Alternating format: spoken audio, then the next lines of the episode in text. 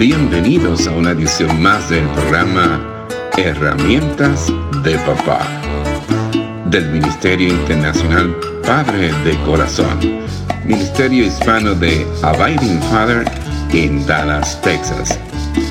Para información del Ministerio Padre de Corazón, se puede comunicar por mensaje de texto o de voz al número 214 533 7899 214-533-7899 por correo electrónico a rafi arroba padredecorazon.org Rafi con Y al final. Rafi arroba padredecorazon.org Visita nuestra página web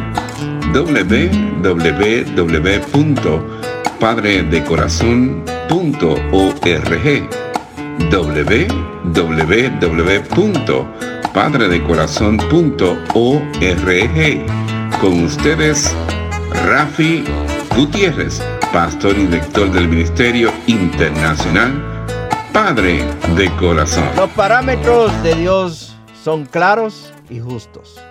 Él lo dice tal y como son en su palabra. Yo te hice, tú desobedeciste, tú pecaste. Yo odio el pecado porque soy santo. Tú mereces el, el, castigo por tu desobediencia. Pero yo ofrezco sinceramente la vida de mi único hijo para que seas salvo. Si me rechazas, es tu decisión y terminas en muerte. Si te arrepientes de tus pecados y crees en mí, te voy a salvar, dar vida eterna y verás que cambiaré tu corazón.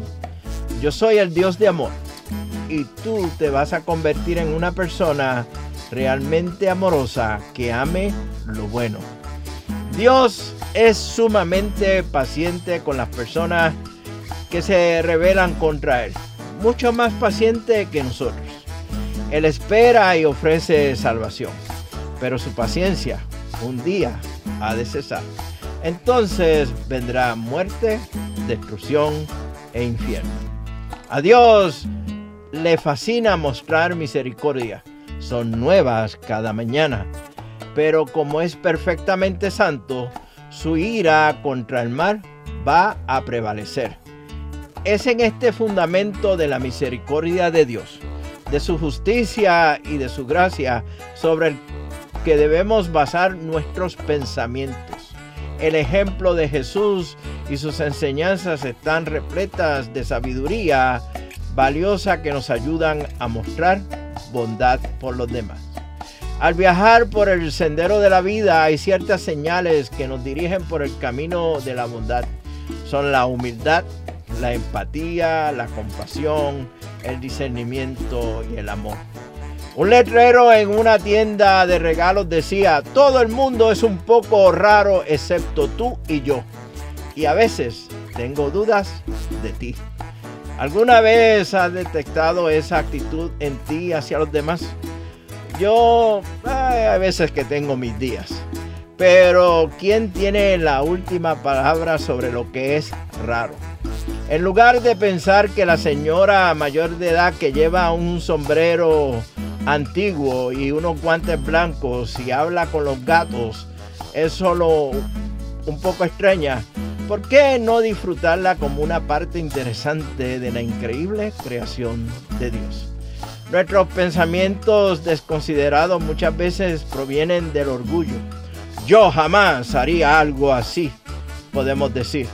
Eso quizás sea verdad, pero la conclusión es que todos somos pecadores, solo que venimos en diferentes variedades. Algunas veces las fallas que vemos con tanta claridad en los demás son precisamente las que eh, llevamos nosotros mismos. La razón por la cual la reconocemos y reconocemos estos pecados en las otras personas es porque estamos demasiado familiarizados con ellos nosotros mismos. Los psicólogos le llaman a esto proyección. El ladrón piensa que su vecino le está robando. El chismoso acusa a su amigo de destruir su reputación. Si verdaderamente nos entendemos a nosotros mismos y nuestros fracasos, mire, seríamos humildes. Pablo, el apóstol Pablo, notó la tendencia humana hacia el orgullo y exhortó a la iglesia en Filipo, a los filipenses, con las siguientes palabras. No sean egoístas, no traten de impresionar a nadie, sean humildes, es decir, considerando a los demás como mejor que ustedes. Esto se encuentra en Filipenses capítulo 2, versículo 3. Luego, en la misma carta, el apóstol Pablo explica cómo debemos tener los mismos pensamientos que tuvo Jesús, quien era Dios inmaculado, el cual se despojó a sí mismo, tomando forma de siervo, hecho semejante a los hombres. Esa es una gran humildad, ser Dios y convertirse en siervo. Pero Él hizo más. Murió de una manera humillante en la cruz para que nosotros, los pecadores que merecemos la muerte, podamos vivir. Si el perfecto Jesús pudo convertirse en un siervo humilde, entonces ciertamente tú y yo que somos imperfectos podemos caminar en humildad con nuestros semejantes pecadores. La poca bondad que se encuentra en nosotros es simplemente un regalo de Dios no podemos darnos el crédito por ella.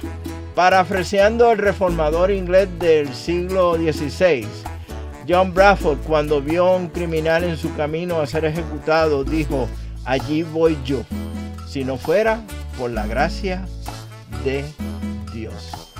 Muchas veces pensamos en otras personas en términos de lo que merecemos o en términos de reputación.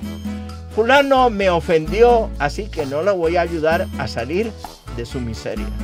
Fulanita es bastante famosa en el colegio o en el trabajo, por lo tanto me conviene ayudarla para ser su amiga. ¿Será que de manera subconsciente le asignamos un valor a los demás en relación con nosotros mismos y luego procedemos a pensar bondadosamente acerca de ellos o tal vez no tan bondadosamente? La escritura nos dice, dado que Dios los eligió para que sean su pueblo santo y amado por él, ustedes tienen que vestirse de tierna compasión, bondad, humildad, gentileza y paciencia. A menos que pensemos que alguno de nuestro prójimo no merezca nuestros pensamientos amables, Jesús responde nuestra forma de pensar. Escucha lo que él dice. Amen a sus enemigos, háganles bien, presten sin esperar nada a cambio. Entonces su recompensa del cielo será grande y se estarán comportando verdaderamente como hijos del Altísimo, pues es bondadoso con los que son desagradecidos y perversos. Lo encontramos en el Evangelio de Lucas capítulo 6 versículo 35.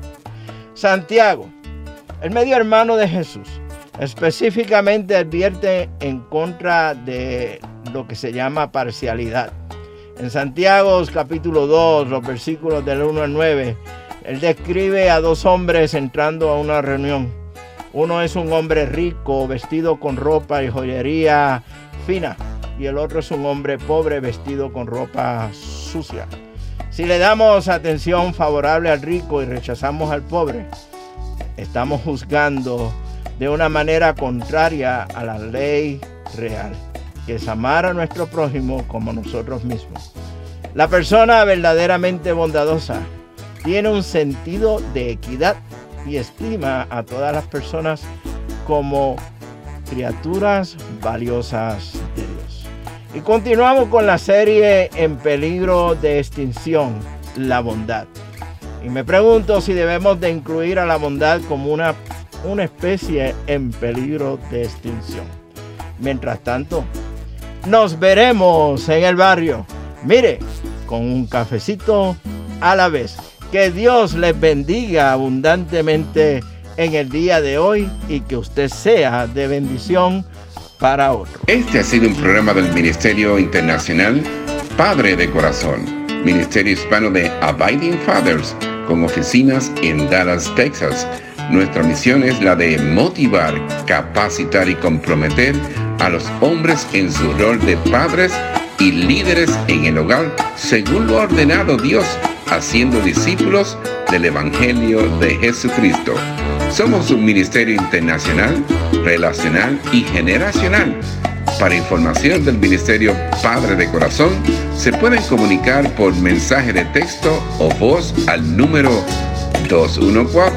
214-533-7899. 214-533-7899.